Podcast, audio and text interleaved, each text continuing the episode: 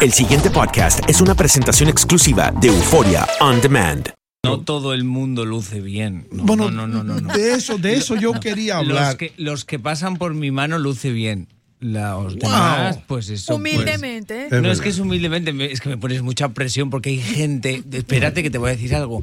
Hay amigas mías que salen conmigo en fotos y las critican porque dicen, ah, estás con Yomari y no te ha aconsejado. Y digo, ay, no, qué presión. Yo, Mari, la presión te la voy a poner ahora a ti. Ponla. La mano derecha, el señor que está ahí, el doctor Mejía Torres. Míralo bien. ¿Crees tú que puedes hacer algo con él? Algo. Pero, ¿Cómo sois tan descarados? Misión, ¿eh? Imposible. Wow, qué fuerte tenéis, eres. Si tenéis una, vosotros tenéis una rivalidad, solucionarla sin meter a Yomari entre Pero medio. lo, to- lo tomamos como árbitro, ¿no? No, no, no, aquí no puedo ser Porque, árbitro, ¿qué, tú ¿cómo le? ¿Qué tú le harías? Mira al doctor bien. ¿Qué es, qué es lo primero que tú harías si tú tuvieras Acuérdate que él es fashionista, él no es cirujano plástico. No. ¿Verdad? Y hace Yo- el, do- el doctor, yo te veo espectacular. Epa. Mira, esto, está- está diferente. Ya. Sí, está Déjalo bien. hasta ahí que ya saqué Sí, un sí, 100. y no me presiones más.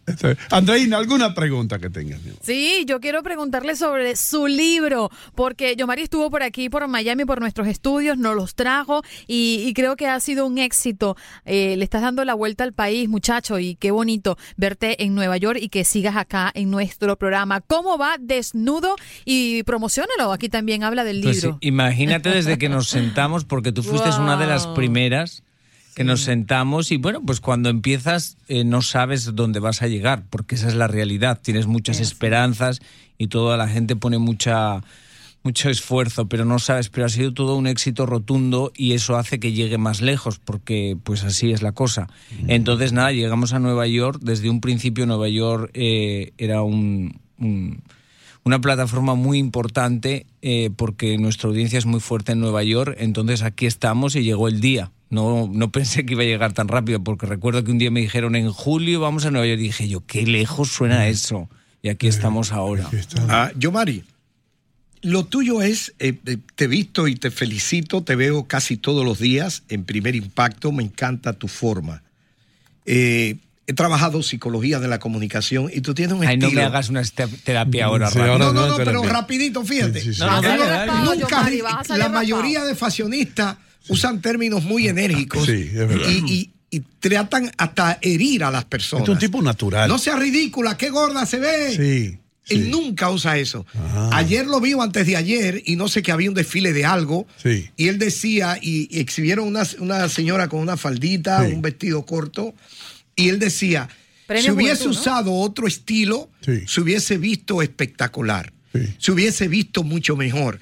Pero nunca usa términos como despectivo ni hiriente. Seguro. Y eso me gusta. Pero te voy a explicar una cosa. Yo, eh, a veces cuando nos encasillamos en un nombre, que es ese, el de fashionista, ya automáticamente esperas algo de eso que se ha creado con ese nombre. Por eso, si alguna vez me han preguntado, describe, ¿cómo te describías en una palabra? Digo, pues Yomari, porque no es la única palabra que describe todas las cosas que hago. Y yo muchas veces he dicho que yo no soy fashionista, porque yo no encajo en ese molde. Yo soy una persona que Ok. toda mi vida ha estudiado belleza, que he trabajado toda mi vida haciendo pelo, maquillaje, todo. Entonces, yo hablo de lo que ha sido mi trabajo toda mi vida. Si eso lo quieren llamar experto de algo, que lo llamen, pero yo hago lo que he hecho toda mi ¿Eres vida. qué de- entonces? ¿Un crítico, Yomari? No sé, que cada- ¿Esteticista se puede decir? a la gente le encanta poner títulos a todo. A mí, Nos encanta. a este que está aquí sentado, lo único que lo describe es Yomari. ¿Por qué qué? Porque hay días que tengo días bonitos, hay días que tengo días feos, hay días que soy súper buena persona y otros días no. ¿Cómo te levantaste hoy? ¿Buena persona? Pues no he hecho nada para ser buena persona, No. la verdad, pero me levanté con esos días que me levanto deshinchado y digo, hoy me siento lindo, porque hay días que te levantas hinchado como patata Sí. y dices, ah, pues no es mi día, yo Mari, relájate, mañana será tu día. Una pregunta un poco seria te voy a hacer. En tu libro aquí veo que tienes un tatuaje en el pecho. ¿Uno solo? En manos de Dios es el que yo vi. Sí. Ahora, ¿hasta qué punto es eso realidad? ¿Le pones tú tu vida, tu futuro Sí, en manos sí. de Dios? Yo he tenido, en el libro cuento mi trayectoria con Dios, porque obviamente hubo muchos años eh, que yo no pensaba que Dios me quería, porque yo decía, pues sí, a ver, pues si Dios, si hay un Dios para todos y quiere a todos por igual y me ha hecho especial y divino y todo el mundo me está insultando y me tratan como me tratan y me pasan las cosas que me pasan, ah, pues no hay un Dios. Entonces, de alguna manera, en mi necesidad, porque todos tenemos una necesidad de encontrar una fe, y la fe siempre es la esperanza, entonces yo pedí a través de mi abuela, porque mi abuela era una mujer que era muy privilegiada, independientemente de que era una mujer pobre, pero era una mujer que era feliz, que ella amaba lo que tenía, ella no quería la vida de nadie, y en su pobreza ella era rica. Mm. Entonces yo decía, abuela, yo pedía a través de mi abuela, yo, ay, por favor, Diosito, yo sé que escuchas a mi abuela, y pedía a través de ella.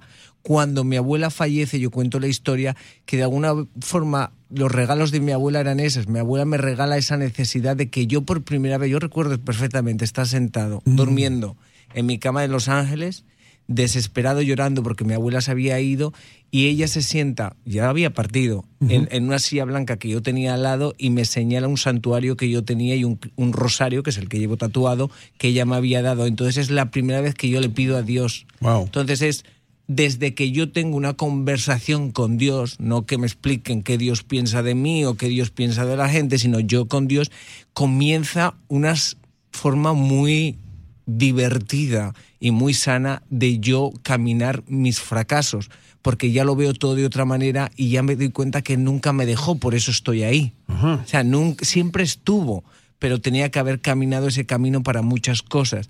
Entonces, bueno, a día de hoy hay muchas cosas que en la televisión pasan que, te, que, o sea, que se te paraliza el ego, se te paraliza todo, pero yo como ya tengo una forma de, de, entenderlo, por ejemplo, algo pasó con nuestra belleza latina, que lo cuento en el libro, y yo recuerdo que mi pobre madre me decía, ay, hijo mío, pero estás bien. Y yo le decía, sí, madre, pues si Dios me ha puesto por este camino, yo sé que porque es que no iba a brillar, brillar ahí. Y mi madre me dice, ay, hijo mío, pero ¿de verdad crees eso? Y mi mm. madre es súper creyente, pero dice, ¿cómo tan creyente? Y digo, sí, madre.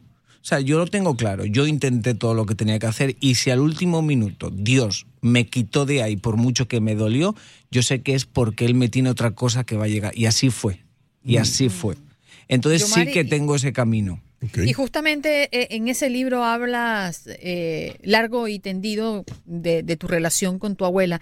Y, bueno, no quiero hacer este cuento largo, pero la verdad es que para mí tuvo una conexión muy importante y gracias a esa historia me conecté con Desnudo, tu libro. Pero además de eso, tú eres famoso aunque no quieras decirlo y aunque no quieras eh, asumirlo, pero tú dices que la fama es lo más estúpido del mundo. ¿Por qué?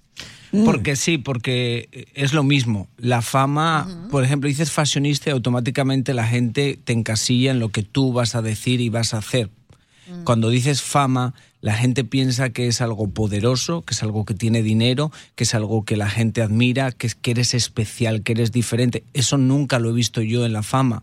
Al revés, yo toda mi vida que he trabajado con artistas extremadamente famosos, me he dado cuenta que todo la fama es lo que los ha destruido y ahora, por ejemplo, mira lo que está pasando con Demi Lovato. Si mm. ella no fuera famosa, jamás estuviera ahí. Y la, fama pasa. La, la, fama te destruye porque la fama es todo lo que alimenta lo feo que tenemos en el ego. Entonces yo siempre tuve muy claro que mi batalla iba a ser esa. Cómo yo entiendo eso que es la fama, que todo el mundo te va a tratar diferente y cómo yo lo asimilo. Y entonces yo estaba en la República Dominicana y cuando yo vi, hay una imagen que yo tengo, entonces yo me di cuenta que Dios me había usado para llegar a la gente de una manera. Entonces que yo era usado para eso. Entonces que para mí la fama iba a ser eh, mi forma de llegar a la gente, pero no era porque yo era especial. Entonces, eh, pues esa es mi forma de canalizarlo, pero asumo muy claramente que la fama destruye a todo el mundo. Yo, Mari, vamos a hablar de, de algo, hermano, el libro, ¿dónde la gente lo puede ordenar? Lo pueden ordenar en muchos sitios. Me encanta porque no valgo para vender nada. En Barnes Nobles, en Amazon.com, en Walmart, en, Target, en mil sitios. El pasado podcast fue una presentación exclusiva de Euphoria On Demand. Para escuchar otros episodios de este y otros podcasts, visítanos en euphoriaondemand.com.